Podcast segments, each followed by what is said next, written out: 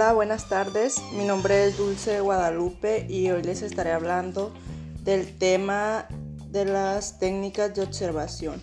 Y mi compañero Alexis dará una breve explicación de las notas de campo. Técnicas de observación. Existen diferentes técnicas de observación, pero es primordial prestar atención a la observabilidad propia. Es necesario fundirse en el escenario y perturbarlo menos posible la acción de, nuestro, de nuestra presencia. Los principales requisitos de la observación son naturalmente un ojo avisor, un oído fino y una buena memoria. A veces se utilizan filmes, grabaciones y fotografías para ayudar a la memoria. una utilización del filme buscaba una manera de tener acceso a la comprensión del niño y las prácticas organizativas de la escuela, de modo que adoptó un procedimiento de registro en video y playback. Las ventajas de ello residía en que los niños podían asignar sus propias claves y principales interpretaciones a la inmediatez del material del video, en lugar de tener que iniciarlos el investigador.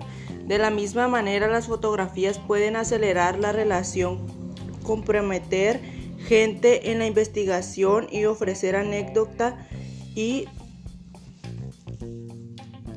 y elección de datos, con lo que se imprime velocidad a los procesos. Por supuesto, las fotografías no narran por sí mismos, pero contribuyen a una, a una memoria viva.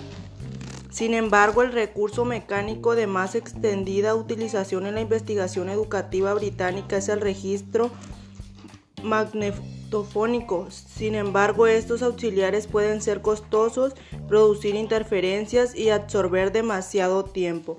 Los filmes y las citas magnetofónicas no son más que ayudas para completar la fuente primordial de material que puede requerir una gran tarea de rellenado por parte del observador. Lo que el observador ve, oye y experimenta en persona no tiene sustituto real, pues ahí cuando pues es ahí cuando él se da cuenta de todo lo que en realidad está pasando.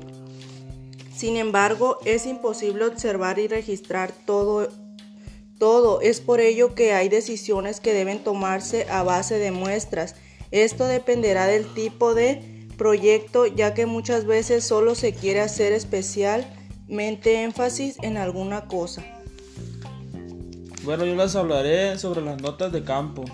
Las notas de campo son principalmente apuntes realizados durante el día para registrar la memoria acerca de lo que se ha visto y se desea registrar. Los etnógrafos tienen sus propias habilidades para tomar apuntes ocasionales, es decir, ellos cultivan sus sistemas personales de taquigrafía como abreviaturas. Sin embargo, puede ser no conveniente ni deseable tomar notas abiertamente sobre todo si se, si se es participante ya que puede haber inferencias en la interacción. Por otra parte, los etnógrafos siempre tienen a la mano hojas de papel y habilidad para no dejar escapar las oportunidades adecuadas para anotar palabras claves, frases y nombres capaces de agilizar luego la memoria. Pero también puede ocurrir que, que no se presente la oportunidad de tomar notas y es necesario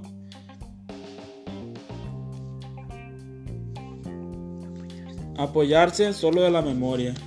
Es, muy importante que cuando se observa algo registremos todo la misma noche, ya que si no lo hacemos es posible que ya no lo podamos recordar y tengamos confusiones y perdamos datos importantes.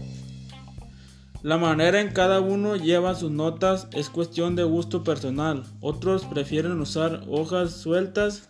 Una ventaja de este sistema es que se pueden quitar fácilmente y son cómodas para fotocopiarse.